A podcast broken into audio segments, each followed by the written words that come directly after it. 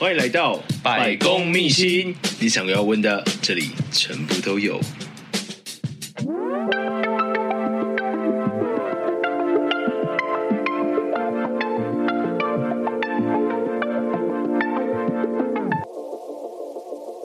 各位同学们，大家好，我是失礼先生。我要宣布一个重大消息，就是百工秘辛即将在十一月四号，就是礼拜六的下午进行我们首次的线下活动。活动的地点呢，会是在台中的 Oliver 酒吧。那在活动过程当中，我们会邀请到我们的创作歌手王立言来进行现场的演出。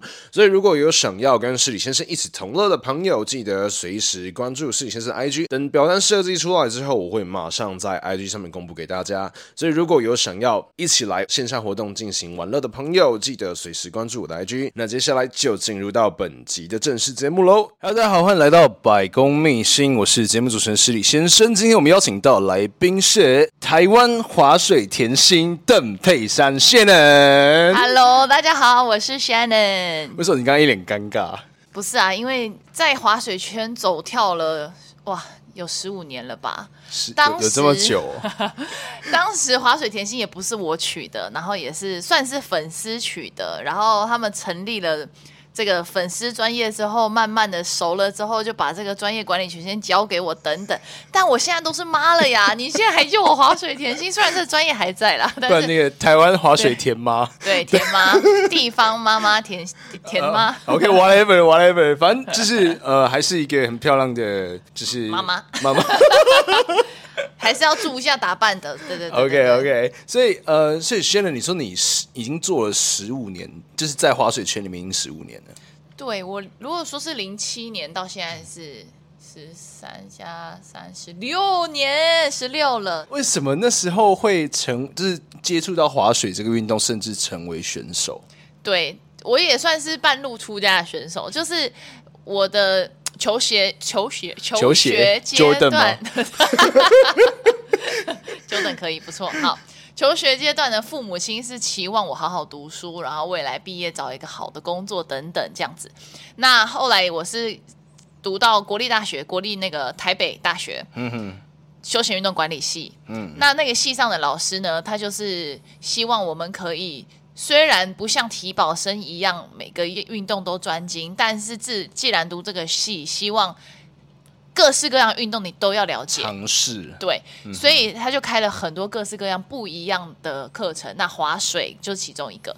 当时水域运动除了滑水之外，还有风浪板跟独木舟。那时候我们大家都有去尝试。那当然就是尝试完之后，我就是对滑水就开始深深的着迷，觉得这也太帅了吧！这样。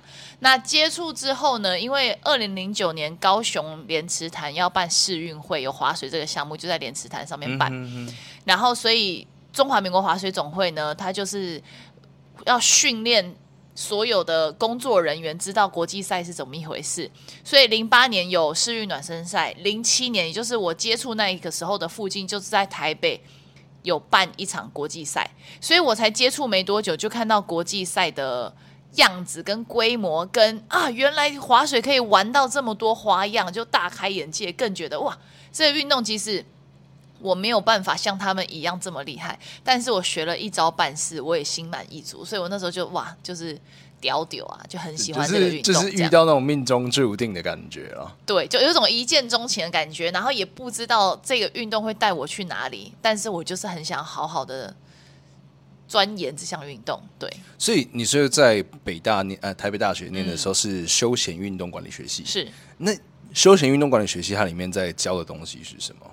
其实我们是隶属于那个商学院，嗯、所以其实基本的什么经济、统计、会计这些都还是要修。哦、但是运动休闲管理学系是隶属于商学院，我们学校是台北大学是。哦、OK，所以那其他大学不是吗？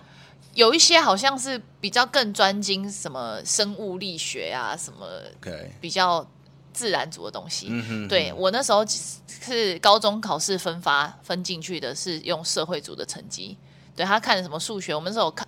数甲跟数乙，对，他是看年代，对对对对对，哎，这个年代你懂你懂，对对对对对，所以我们那时候是用数乙的，他哎，我那时候进去就只看国英数乙这三科，OK，然后就进去了，这样对，然后然后就去学这些所以我爸也一直说，你读这个科系就是在玩。我就每次说没有，我们还是要学管理学，我们还是要学经济学，这些会计学都要修。这样，就是当就是真的为人父母之后，你的小孩要去读就是学运动管理学系的时候，你会怎么跟他说？没关系啊，我说我说真的啦，我必须说，我觉得在台湾读大学真的是交朋友跟人生历练，真的大。我真的觉得大部分的人，除非真的是什么医科啦这些专业的顶大，就是除了顶大之外的，不做相关行业的占了大多数，嗯、是不是？同意吧？啊对啊，嗯，所以就是去摸索。然后我在大学的时候是玩那个系学会，uh huh、所以我反而觉得我在大学获得最多的是系学会那边的经验，办活动啊，还有我累积我这些就是。对于美感跟插画设计这些东西的基底，就是那时候会一直觉得办比赛，办啊不是，对我们也要办那个系内的比赛，然后还有办一些系篮啊，或者对，然后活动啊，然后晚会啊等等，我就会很坚持一些海报啊、摄影啊什么都要有一些质感跟品质。所以你那时候是做什么样的职位在系学会里面？会长。会长，对对对，okay. 所以那个就是你有跟那个美宣吵过架吗？没有，因为我后来都说没关系，这个我来，我会把美宣工作抢过来做，这样。OK，所以这是在戏学会这边学到的，呃，关于活动的策划啦，跟这样的一个，还有对教授跟同学、学弟妹、学长姐的应对进退，嗯哼，哼，对我觉得这方面练习了很多。在工作上有是有用到的吗？我觉得很有诶、欸，因为戏学会那时候就已经有跟一些干部。意见不合，嗯到底要怎么处理？那时候就觉得哦，头好大。然后就是决定不一样的时候，又该怎么处理？对，慢慢的去去去磨，这样。所以你说在滑水选手的时候有用到的东西是什么？我其实觉得滑水早期接触滑水，我觉得最有用的是英文呢、欸。就是因为那时候台湾其实这个运动其实并不那么盛行。很不盛行，其实根本你那时候讲划水，每个人就要我知道，然后就比出游泳的姿势，或者是划船的姿势。我就说你真的是知道什么？就像你知道，大家出去说 哦，I'm from Taiwan，我是台湾人，大家就哦耶，萨瓦迪卡，一样的概念，对。所以你有被误认为泰国人过吗？有啊，然后比如说在飞机的时候，就要么以为是泰国，要么就是会说啊，那我知道你，啊嗯嗯，就是什么啊，因为他 CEO，，我说。不是，我也不是韩国人。然后猜日本，猜到后来从来都没有人猜中是台湾。嗯，对。那但是台湾最厉害的就是很多东西都是台湾做的，有没有？大家都不知道台湾到底有什么，但是很多时候会看到东西是 made in 台湾这样。所以有一次我记得，不是，这已经是上一个工业时代台湾的时候的事情了吧？哎、欸，可是我有遇到哎、欸，我那时候因为在体育圈的关系，跟奥会去到希腊参加奥林匹克研讨会。嗯哼。然后我说我从台湾来，大家就哎、欸，我们的衣服是 made in 台湾的。我说这也是一个不错的关联呐。OK，对对对对对。之前不是有那个体育哎，三铁选手啊，上面不是带了什么盐浦公还是什么？哦，埔盐公公帽的公庙公庙的帽子。对对对，也是另类台湾之光，红到国外。没错没错，很抢手。所以那个大家那个回收衣服记得不要乱丢。对，你都不知道什么时候会收，突然突然爆红，说不定是流量密码。刚开始是在呃系上的一个课程，对，然后接触到划水，是。那你后来怎么会变成这个运动的国手？哦，因为那时候其实，在台湾也没有这项运动啊、嗯。对，那那时候就真的是我像我刚刚说的嘛，从。零九年的世运会，然后我们中华民国滑雪总会开始在做事前的准备，就是要让所有人有一些办比赛的经验啊，然后多熟悉一些国际选手等等的。所以他那时候，因为我们台北大学算是这种运动相关科系里面算是学历还不错的龙头科系啦。对对对，就是成绩要稍微好一点才可以考上。台北大学的休闲运动，对，还不错，那还不错。为什么一脸很疑惑？应该还不错。我谦虚一点嘛，就是简单来说，如果你要讲全台湾的休闲运动管理科管理相关科系的话，台北大学的分数要稍微高一点才可以考进去。Okay, okay. 然后它很重英文嘛，嗯，对，所以其实我们学校的学生就被很多人都会被抓去当那个算是什么工读生、实习生还是怎么样，就是你去帮忙，然后就换划水。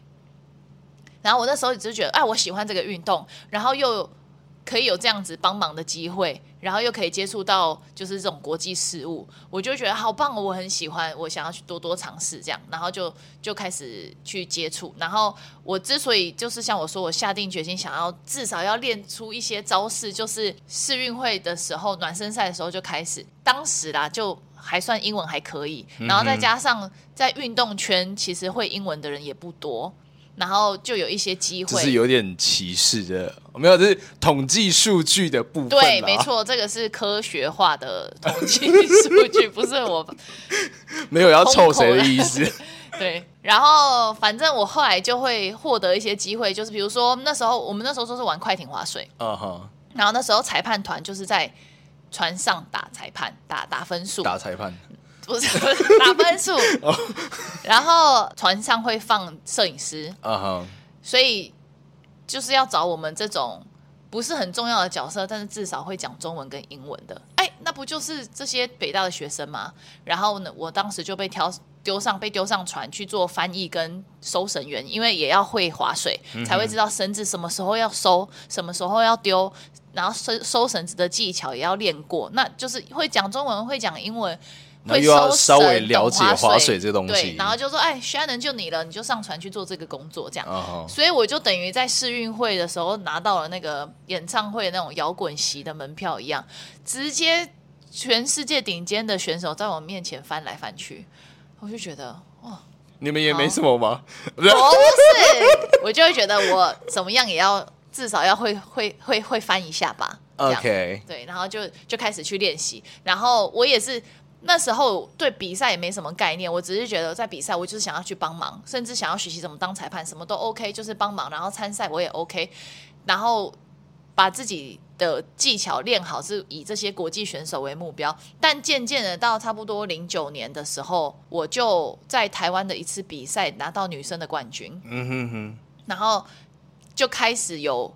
出国比赛机会，其实简单讲就是呃划水，就是 wakeboarding 的这个运动，对，是从世运开始，它才慢慢的、逐渐的广为人知的。比较广啦，其实也没有到很广，因为我就说了嘛，我其实前十年在推广这个运动的时候，出去分享，大家还是搞不太清楚这个状况。这样，但是如果你要讲中华，就是讲台湾的划水的划水协会历史的话，其实有一波高峰在民国六十几年。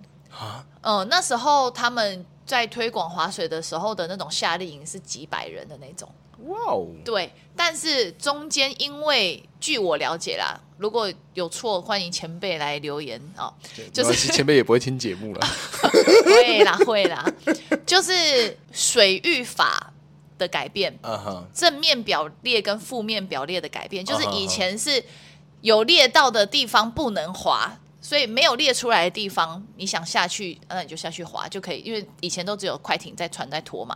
然后不知道哪一年改成正面表列，另外一种，对，嗯、变成有列到的地方可以划，剩下没有写到的都不可以划。Uh. 对，然后就变成很困难，然后再加上人才的断层，那时候。就是推广的人，像那些救国团啊，那些实习教练啊，都面临就是可能要出国读书、研究所或者是就业等等，所以就突然断掉了。而且救国团他好像到某一个时间，然后就突然就再也没有听过他的，对对对，对不对？对对对，反正就是民国六十几年一波高峰之后，就有一点安静，然后。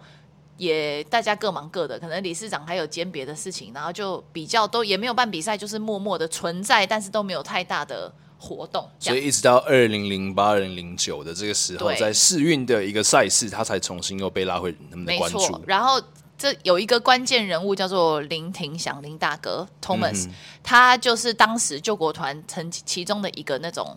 算是实习教练，也是当时的选手。他也有曾经代表在民国六十几年的时候，代表台湾出去参加划水相关的比赛这样子。然后他就是出国读书，然后回来，然后家里事业啊，他自己的事业啊，什么都做得很成熟之后，就是在试运那个阶段，他接中华民国划划水总会的理事长，嗯哼哼，然后承办这个试运会，然后办得很好。他现在也是亚洲分会的会长，嗯哼哼，国际。国际这个总会亚洲分会的会长，国际划水协会，对对对对对对。然后就是对于这个运动推广不遗余力。然后那时候选手都没有板子，选手都没有船，因为他毕毕竟本身企业也就是经营的还不错，所以就用一些赞助的方式，让台湾有第一艘正式的比赛规格的划水快艇用船。比赛规格的划水快艇跟一般的就是船有什么不一样？最重点就是那个浪，那个浪要够干净、够漂亮。它的船型跟船的重量跟一些比例都是为了划水有特别设计过。嗯哼，你那个浪出来够漂亮、够大，然后不会碎掉。对，不会变成白浪花，就是你会看不到，嗯、因为我们都是用那个。浪传造出来的浪的浪壁去做动作，就是浪壁等于像是很像是滑雪的那个 pipe 的感觉，就是你要往上到那个浪壁，趁着那个浪壁再往上一蹬，滞空的时间可以够高够久，就可以做更多的可能翻腾或者是转体，或者是再多加个抓板等等的动作。那一般的船可以起滑，可以出雪，但它如果浪小小或者是浪花花。你就跳不太起来，浪小小跟浪花花听起来也是蛮可爱的形容词，就能做的动作就不多啦，就没有办法再继续往竞技的动作方面。OK，所以帮大家总结是，如果说是要划水专用的一个快艇，它在呃不管是所有的船身设计啦，或者是重量设计，它主要是为了让它的尾浪能够是漂亮的，而且是完整的，然后它浪也要够大。没错，嗯哼，再加上近几年现在。新兴的项目，然后越来越多人投入的项目叫做 wake surf，嗯，它的浪又要更更大、更，更漂亮，嗯、对。就是要要压的更重。OK，大家就是可能不知道 wake wake 那个 wake surf 是什么，不管是 reels 啦，IG 上面滑到的，就是很多人会站在那个板子上啊，然后就是有那个尾流冲浪啊，穿高跟鞋，然后就是拿那个平板电脑说哦，那个赶着上班怎么办？就是那个影片的那个叫做 wake surf。对，周星驰也有在玩，周星驰。OK，这可能又又是一个那个不是这个年代的，是这样吗？周星驰这么老了吗？哎、欸，你现在你现在跟小朋友讲说周星驰是谁啊？小我儿子一定不知道啊。对啊，现在哪有第四台？大家都用平板。好吧，真的吗？好，我不知道。那各位听众朋友，如果是还记得周星驰的，记得在就是节目下面留言。留言都会是我们这个年纪的。对对对对对，大家比较有共鸣一点。因为毕竟我听众族群大概在三十五左右是一个高峰了。哦。对，所以应该还有同温层啊。拜托，快点让我感受到大家的温暖。零八零九年那时候开始，慢慢的在推广这个 wakeboarding 是的运动。是，那 怎么走到国际裁判的？OK，好，对，人生的际遇也是很特别。就是其实我必须说，我自己一直在追求自己的动作上的进步，但是也是面临。就是毕业啊，然后求职啊，工作啊等等。我后后面其实应该你看，我大学才开始练，到后面就是要面临人生的一些抉择的时候，其实练习的频率跟次数跟强度都没有那么强。嗯，那我也自己也眼睛也大概可以预测我的选手之路可能在几年内一定会结束。Uh huh. 对，那我那时候。也没有多想，我只是觉得我喜欢这个运动，我就是想要继续滑这样。但是裁判这个部分我也是蛮有兴趣的这样，然后也是再次感恩，就是自己不放弃学英文。我要必须说，我的英文都是在台湾学的哦，嗯、就是台湾的求学的路程去学的。我我的英文不是说有出国读书还是干嘛，就是有些人听我讲英文会以为我就是。旅美归国还是什么？没有没有没有，我的英文都是在台湾学的哦。鼓励大家在台湾英文也是可以学到可以演讲的程度啊，这样。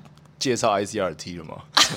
哎，也是不用，也是不用。但是其实，但是硬要讲。外国人跟我聊天，他们也会听得出来，就是英文不是我的母语啊。对对对对对。然后那时候有一场比赛，他就是有明定说，二零一四年啊，直接讲二零一四年在挪威的缆绳的世锦赛，嗯哼，有说几月几号比赛开始，然后这开始比赛的前七天，我们会开始办国际裁判讲习，嗯哼，欢迎有兴趣的大家就是。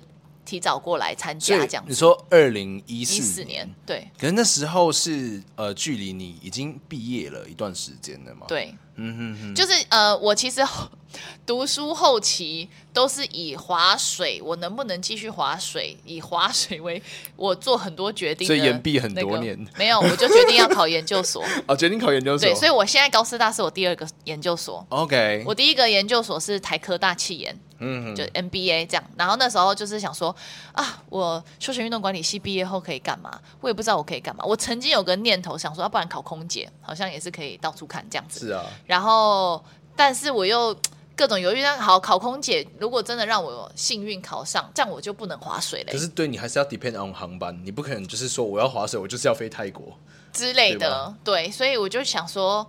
好，那让我人生可以更多的选择，又可以让我同步继续划水的选项就是，哎，再去读一个研究所。所以我就开始准备研究所，然后报了六间，只考上一间，好险有考上一间。对，那考上一间，三月多四月那时候确定有学校读的时候，到九月那那中间就是心无旁骛的。我觉得好奇一件事情，就是在你现在这个时间段，然后你再回头去看说那个时候做就是要考研究所这个决定，你是你现在的想法是什么？骄傲的，骄傲的，真的是有因为考研究所，考上研究所跟读研究所，研究所那几年，就是大学毕业到研究所毕业那几年，我觉得是我。划水的高峰哎，选手方面的高峰，嗯哼哼，就是我可以有机会，因为人的机运也不知道，刚好那时候有一届亚沙会，亚洲沙滩运动会，在阿曼，在中东很酷，我们还有去骑骆驼，对，然后第一次有滑水项目加入到亚沙会，然后毕竟在海边，比我厉害的选手，这就是运气了，嗯哼，摔水摔光了，OK，所以我那一次对自己的要求是。前六强，uh. 就是进到决赛，我就觉得 OK，我我我达到我自己的目标了。那那一次达到了，我就其实也没压力了。我就想说，我就看名单嘛，啊，这些选手都比我厉害，全部都中箭落马。对，我想说没关系，我已经达到，我可以，我有进决赛，我已经是 Top Six，好 OK，好。然后结果没想到前面几个全部摔光，那一场我拿到铜牌，然后我连。就是要颁奖的时候，我都没有，因为我都完全没有预期自己要上颁奖台，所以因为在海海边嘛，所以我就是穿海边的衣服，然后穿这样的拖鞋，所以我当时上台领奖还是去借鞋子上去的，所以不能直接穿拖鞋上去啊。如果是一般的划水亚锦赛，那可能就没关系。嗯、了解。但是亚沙会它是一个就是奥运下面的子项目，然后是整个我们当时出去比赛是就是是奥会一起统合一起出去，然后有队医，然后物理治疗师。那种规模专业团队的随行这样，对。那一次回来还有那时候总统马英九颁发贺电这样，OK。没有啊，这就是我的嫁妆了。所以就是 Top Six，但是有上台跟没上台的差别在哪里？有上台就是前三啦，就有上台就领领了一个牌啊，对对对对有有奖牌啊，奖牌就有奖金。没有，因为亚沙会他们说，因为那时候是第二届亚沙会，嗯、他们说太新了，都还没有安排，哦、所以学校那时候台科大也很惊讶，说啊，亚沙会铜牌没有奖金，然后学校就帮我申请奖学金，哦、所以我那一次亚沙会铜牌拿到的钱是学校给的，太好了，太好了。我我刚想，其实想要问的是，就是呃，有些人讲说有站上那个。领奖台，台对对对对，有站上那个领奖台，跟没有站上那个领奖台的心情的落差是非常大的。对，当你如果觉得你的实力是可以站上去，最后没站上去，哇，那个真的是会在角落哭。所以说，就是那那那几个被浪打下来的选手，他们真的在哭。然后我的角色很尴尬，我到底该安慰还是不该安慰？啊，你不要难过啦！可是我第三个，嘴角一直上扬，这样。对，他们就一直在哭，而且他们年纪又都比我轻，他们可能。就是心境上，当然他们的心态调整可能会比较没有那么快。嗯、对对对对对，所以回到裁判哦，回到裁判好，然后就是二零一四年那一次，就是说比赛之前会有裁判课，然后那一次因为挪威又很远，所以协会就算了一算之后就说好啦，就那就选了你去比就好。我那时候就自己一个人飞，我就去比，然后顺便提早。到现场去上那个裁判课，那裁判课就是分两个嘛，学科跟术科。学科就是那种世界划水 rule books，OK，规则书，你要知道他就是什么，他做了什么事情错的时候，他有几分钟可以去做做修补器材的动作等等等等，反正就是那种一本。那之前因为我们在办比赛的时候就有用到。所以那时候总会其实有请我翻译。所以那本书我已经翻的已经翻译八九成了，这样 就是因为我有看不懂的地方，我也是会去问前辈嘛，就是国外的前辈说这一段话是什么意思，因为我怕我翻错这样。所以规则的部分懂了八九成，所以去上课的时候就是更新一些可能新新的规则或者是改了的规则，再加上学科的部分就是看动作。虽然你就想像我们看体操哦，他好像翻了呃。两两两圈，呃，还三圈，还是左那加左转还是右转什么的，就是一般外面的人看，像我自己看体操，我也会就是好漂亮，但是他转了几圈，我不知道，不确定这样。但是因为划水是我的项目，嗯，我有要练习，所以其实划水看动作，毕竟自己是选手，就看得很懂，嗯，然后就知道哦，他这个是左翻了，然后是右翻了，翻了又加了几圈转，然后动作名称是什么，所以看动作的时候，我也看得蛮快的，这样。然后同期跟我一起上裁判课，很多都是比我还强的选手的家长的家长，对，就是一些爸爸妈妈。OK，想说我要看到我陪我的小孩来比赛，那我来上报名裁判课来。什么时候可以来？就是就是当一个内定裁判这样之类的吧，我也不知道。对，反正那一次裁判课，我就是考试学科数科都不错，这样，所以当下直接就说，哎，可以哦，那你直接来评。那当然，我才第一次当国际比赛的裁判，所以他们就是派一些什么 junior、什么 under fifteen 啊，就是那种比较好评的组别给我。under fifteen 是什么意思？就是分龄十五岁以下的的的组别，还有什么三十岁以上、四十岁以上的组别，这样就真正公开组，他们还是有他们就资深的专业裁判去评。那公开的那个。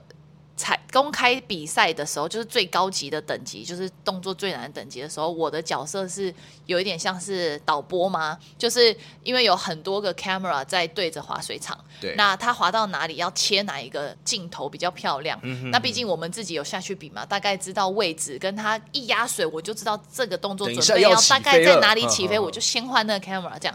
所以这个工作我觉得很有趣，但是我也很紧张，因为它其中还有个 camera 是两用，一个是 focus。是 rider，当 rider 上一个 rider 上来的时候，他们会拍上岸的那个 rider，嗯，所以我也要必须确认这个 camera 现在是在对水上，我才切过去。如果这个 camera 现在是对他。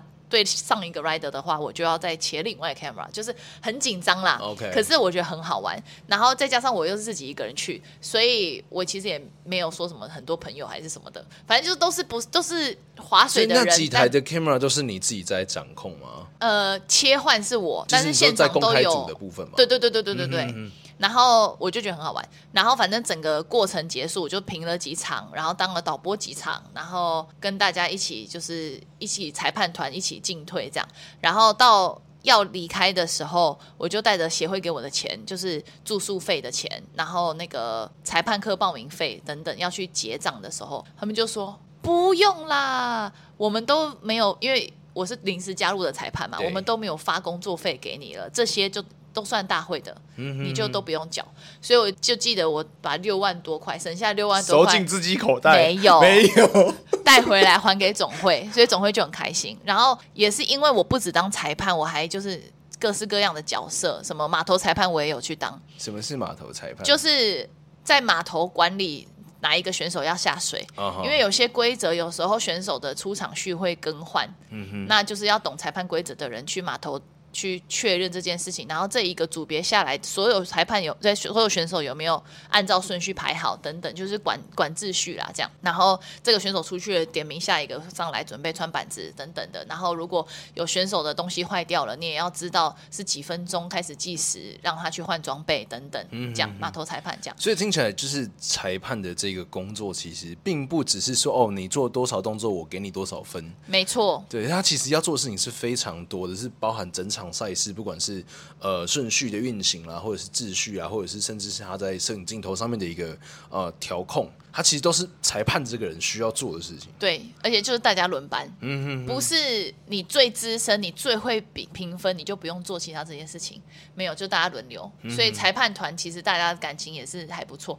我印象最深刻的一次裁判的经验是要去当播水员，啊在阿根廷，嗯哼，他的场地很酷。它的场地的障碍台有一部分是跟天然的地形融为一体的，就它是一个，它我们都是环状嘛，然后它的有中岛，然后中岛杂草丛生，然后延伸出去，然后有一个平坦的，算是平坦但是高出来的池，也就是滑的人其实他们场地也知道，所以场他们就有放一个跳台在那个池前面，所以他只要压过来跳上去，他就可以跳到中岛的一部分的水池，然后再跳出去外面。对，那那个部分，因为我们。比赛过程都会安排拨水员，因为怕如果太阳太大，障碍台很快就干了。那这样下一个选手下去的时候，板子会粘粘粘住障碍台，就会失常嘛。嗯、所以我们就会固定几个选手之后，就会有拨水员出去拨障碍台。但是那个中岛拨水员拨不到。对，因为地形的关系，它就是太、oh. 太里面了，拨不到，所以我们裁判只要安排人，就是当裁判的人当裁判，没当裁判的那些人要去那边拿着水桶，然后在那边一直拨水，一直拨水，大太阳一直拨水。然后呢，因为就是因为我们要做这些动作，然后又因为在中岛他们架了一个高台，让我们可以很很很好的裁判整圈，嗯、哼所以我们就一进去就一直待在里面。真的是吃喝拉撒都在里面。你说都在中岛上面吗？对。然后一开始还没有厕所，Okay. 然后男生就是自己草草丛里面解决。然后我就觉得这样子，我们女生裁判很吃亏啊。然后已经开。开赛的第一天下午，就是已经开赛之后才拉一个流动厕所上去，然后我们女生女生裁判才有当当下有厕所。所以你们女生是基本上已经憋了一整天的尿了。对啊，就是中间休息的时候就说，请开船来接我们，我们要回岸上上厕所这样。哎，所以它那个中岛概多大啊？很大哎，我不知道要怎么。所以它它整个就是那个是 Wake Park 的那个面积是非常大的，对，很大。嗯嗯等一下，可以给施礼先生看那个照片。Okay, 我们再我们再把那个东西放在我的 IG 的贴文上。很漂亮哦，因为他们那边算是一个标志，是有一个废弃的大游轮停在他们的场地里面。OK。当时是有水停进去之后，再把水抽干，他就这样站在那上面。然后那个大游轮就是我们开会的地方啊，然后餐厅区啊、售票区啊等等，就在那大游轮上面。好奢侈哦，这个游轮你知道？可是是坏掉的哦。然后很像探险，就是有整理营运的那一区是已经整理好了，嗯、然后我们可以去后面没有整理的区，你就会看到以前的游轮上面的。那个房间长什么样子？Uh huh. 然后甲板，然后我们可以一路走到最上面，跟走到最下面。你说这个地方在哪里？阿根廷。阿根廷。对，酷，很棒，很棒，很棒的经验。哎，所以他他那那边就算是一个 wake park 吗？对对对。但是他那个地方好归好，但是毕竟我不知道是不是因为阿根廷还是比较郊区的关系，它的周边设施就设计的不好。也就是我们大家的各个国家，是办世锦赛哦，嗯、可是各个国家要抵达那里之前会开一段泥泞地，哦、就是他没有去整理柏油啊什么的，哦、大家就是开歪歪扭扭的丛林地到滑水场，然后呢中间还遇到一次好大雨。哇！Wow, 那个水淹到车子轮胎的一半，就是路边停一堆车不敢开，然后就有选手为了赶赛前练习，就开船过去赶比赛，就是没关系，试试看。大家都租车，大家都租车，然后这样硬开，然后还有选手拍成那个纪录片，uh huh. 很过瘾。大家就这边哇开过去，然后他们一开过去，后面就觉得哎好像可以，然后大家就慢慢再开进去，这样。所以有大淹水，有人掉枪？应该是没有，应该是没有听说啦。对，然后我们。有一大部分的人是住在跟他们配合附近园区的木屋，嗯哼哼，就是那个好大雨，那个水淹的很夸张，淹到有些人的木屋里面也淹，然后半夜就有一些小动物跳上床，好可怕哦！就是这，然后然后他们就那边尖叫啊，所以早上就变早餐这样，也没有啦。然后还有那个拖鞋飘到不见，就起床之后发现，嗯。怎么地上都是湿的，然后鞋子不见了，这样对，蛮蛮蛮有趣的经验。那就我觉得，我我们应该要回头来跟大家介绍一下，是到底滑水是一个什么样的运动？它适合什么样的人来参加跟学习？好，其实滑水大家可以想象，它就是冲浪结合滑雪。然后滑水这个项目其实就是从滑雪而来，就是很多人会觉得啊，冬天滑雪。可是夏天没有雪怎么办？那我们试试看可不可以在水上滑。所以它就慢慢演变而来。所以如果大家有一点印象的话，其实 snowboard 也是后期出现的。嗯、Snow 以前是不是只有 snow skiing？对，对，就是两只细细长长的，然后可能跳远或跳高跳远，或者是竞速过那种过旗子什么的。就是那个 Kingsman 拍的那一那一部，没有错，是那个高跳台，然后对对对对，飞跃奇迹。对对对对对对早期的滑水就跟滑雪一样，嗯、也是只有 ski。OK。对，然后后面滑雪有单板 snowboard 出现，滑水也一样从 ski 演变成 wakeboard 的出现。哦，对，然后再开始会有这些翻腾的动作啊什么的，也就是几乎是跟滑雪跟滑雪滑雪同步进行的哈。对对对对对，然后再从船拖滑水。演变成有缆绳滑水，那就是有一个发明家叫做 Rickson 先生，嗯、他就是去玩船拖滑水一次之后，就觉得哇，滑水好好玩哦。然后回家之后就发现我又没船，可是我好想玩滑水怎么办？然后他们家是做农业机具的，就很多大型的机台。嗯、然后他也是因为要接家里的事业，他的求学过程也都是读什么机械系啊，就是这种物理脑这样。OK。然后他回来就是。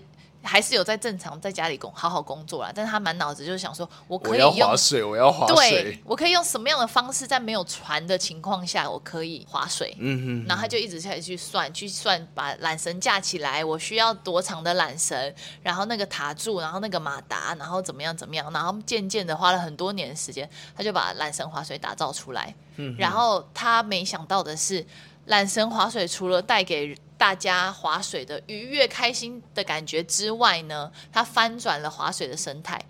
因为划水、传统划水其实必须说它是它的成本是高的，高的，对，蛮贵的。尤其现在台北真的发展的很好，嗯，很多人玩，然后教练也都越来越专业。所以现在还有一些什么指定教练的制度，所以你光去划一趟水，划个半个小时，再指定一个教练，几千块以上，就，就你划半个小时就是好几千块哦。对，那呃，Rickson 先生他创造缆绳之后是，他是一台机器，因为你看船拖一一艘船配一个开船的，再配一个教练，再配一个人划水，那个成本当然就是想想必就是高。之前我在玩船拖的时候，然后教练就是有跟我讲说，呃，可以找三四个。朋友一起去在船上这样玩，是对，因为你可以轮流下水嘛，嗯、然后体力消耗也不会那么快，是，对，是是。所以说他那时候就在玩的时候，因为那时候我也只找到两个朋友一起玩，嗯、然后船拖的那个真的非常累。对，没错没错。通常我们玩缆绳的人才去玩船拖，一开始会无法理解，因为船。缆绳就是买一天票或者两小时票或四小时票，你就是抛在那边，就是一直滑一直滑。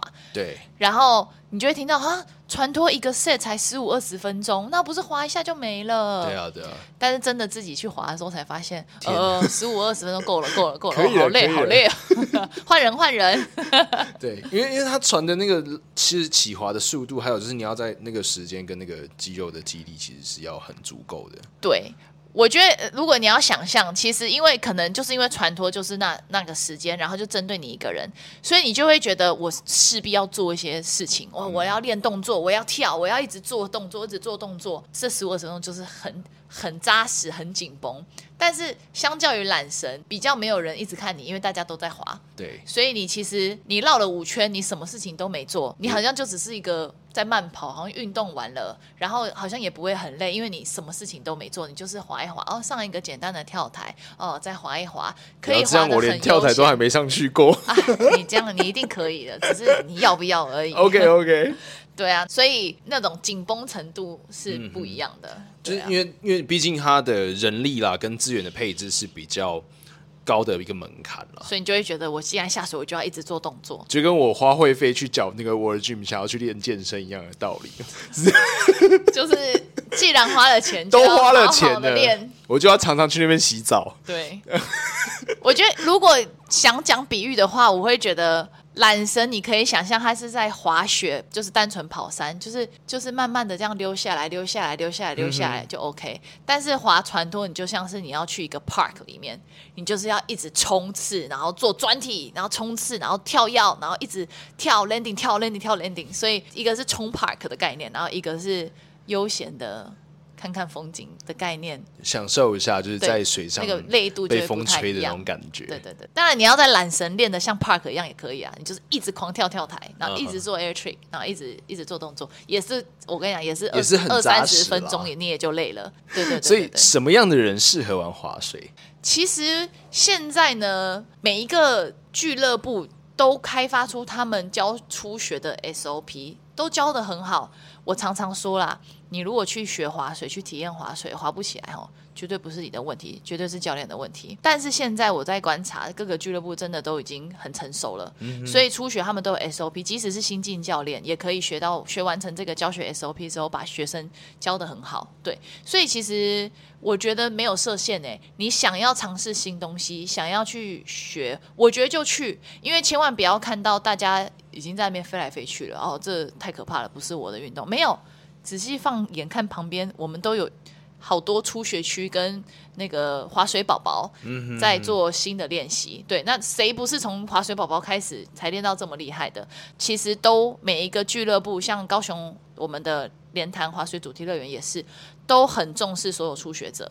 那当然有一个先决条件，就是下水一定要穿救生衣。是，救生衣穿了，浮在水上。你是不会害怕的，嗯，那就可以玩了。你可以稍微移动自己，扶着在踩不到底的地方，不会害怕，可以移动自己，那就可以。那如果不太行，那就要先练练，也可以在园区先练一下。我也是有教过一家人来玩，妈妈说她怕水，她不要，然后玩一玩之后，妈妈说不然我下去看看。好，穿一件救生衣不行，就是不敢动，给她穿两件救生衣，扶好了。好，一边玩，因为我们园区高雄的滑水场除了滑水设备之外，还有什么 SUP 啊等等，嗯、他就在那边玩水，越玩越放松。你也知道，水性这种东西其实是放松之后就好很多，再加上又有救生衣的帮助。嗯、这位妈妈从不敢到下去到会游泳，不是会游泳，就穿着救生衣是可以从 A 点移到 B 点，虽然慢慢的，到最后说好了，那我也要买滑水票，就这样子下去，然后最后他就蹲着滑起来。哇塞，对不对？所以这个期间不设限，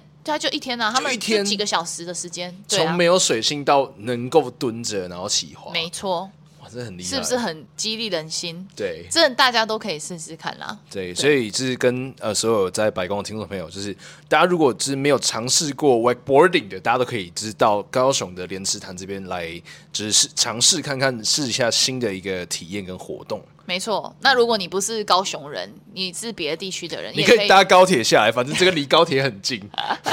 没错，就是没有啦，别的地方也可以啊。我也，你有台北也有很多地方可以滑，对啊，就是都可以。都会在哪里？呃，有现在有几个地方，对，微风运河也有，然后那个关渡桥那边也有，嗯哼，社子岛那边也有，双溪码头那边也有。哦对对对对对对对，他们都还每年在那个社子岛的水域，每年都会办大比赛。疫情前、疫情期间就是可能国内赛，但是疫情前跟今年都是国际赛了。就今年第一次恢复国际赛这样。哦哦对，好啊，这是一个很不一样的一个水上活动。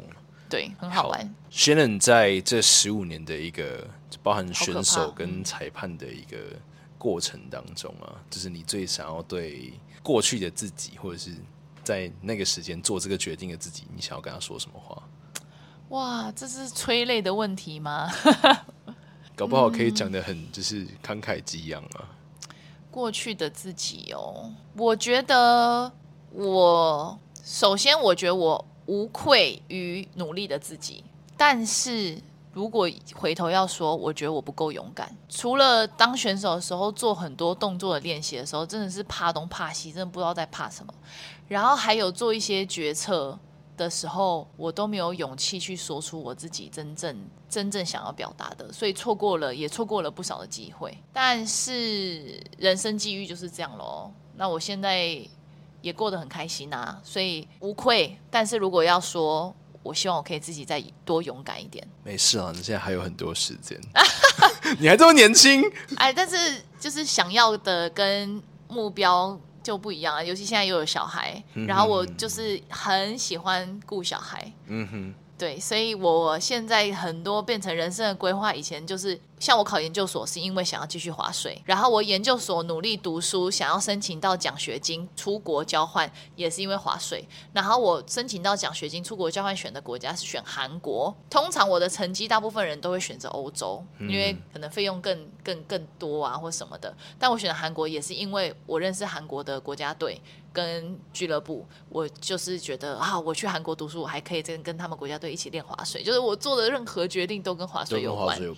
但我。我现阶段就完全就是跟孩子有关。我做的任何决定，其实我职涯的转换，现在我没有在莲潭滑水堂当正职，嗯哼，就是有有教学预约的时候去教学，然后协助滑水场办理国内外的比赛活动等等，然后一些国内外的厂商的沟通等等，就是现在是挂那个顾问职啦。因为还是会去学校教教学啊、分享啊、演讲啊这样。那、嗯、他们有任何疑问问我，我也都会帮他们找到答案。这样对，因为毕竟就是跑国际赛会认识比较多可能设备的技师啊、资深的技师啊，有些无法处理的问题的时候，技师都可以超强直接帮我们解决这样。然后就是就是也蛮喜欢现在这样子的角色。嗯、然后因为顾孩子的关系，我也不觉得我会回去正职。就那现现阶段期待就是。可能等小朋友到了七八岁之后，然后可以带全家人一起在滑水场。对啊，其实我已经带他下去滑过嘞，嗯、我就一手拉着 handle，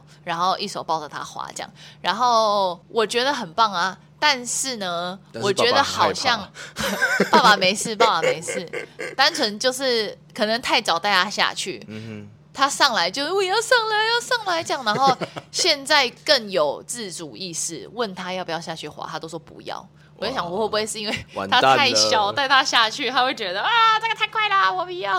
揠苗助长哎，真的，就没关系，所以慢慢来啦，对啊，慢慢来。我觉得时间会慢慢的就是 time's proof，exactly，对啊。OK，那最后就是有需要工商时间吗？工商时间当然就是鼓励大家一定，我跟你讲，大家。真的不要把划水看的好像是电视上的人在做的事，嗯哼，它真的是全民运动。然后大家如果稍微 Google 一下，Google Wake Surf，它是一个可以超级优美的运动。因为 Wake Surf 不是我的项目，我的项目是 Wakeboard，但是我每次都说，哇，Wake Surf 都可以做好表情管理。我们 Wakeboard 在动作执行的时候都无法好好做的表情管理，对，都都很狰狞这样。对，然后现在呃。台北的部分，我觉得玩 wake surf 的人取代了 wakeboard。嗯哼，第一，它稍微温和一点。对，所以像呃台北非常有名的选手叫做 Kimberly。嗯哼。他的爸爸七十几岁，也因为 Kimberly 的关系下去滑。那这样子温和的的的 Wake Surf 项目，其实真的没有什么年龄限制。哎，像今年他们的国际赛，我也过去当裁判帮忙。日本来了一个选手，也是好小哦，感觉看起来才小学一二年级吧。哎，Wake Surf 的力道滑的超漂亮，超超好的这样。然后重点是拍照又好看，可以 IG 打卡啊，没有了。对，因为现在你们现在又可以把那个 Make 带到后面去滑了。Make 就是可以把电脑带到后面去。哦，对啊，很多现在很多梗图啦，很多人做做各式各样。像之前不是 Barbie 上映吗？嗯哼哼，他们也是穿着 Barbie 装去 Wake Surf。哦，对啊，就一些变装都很好玩啦。所以台北也可以滑。其实呃。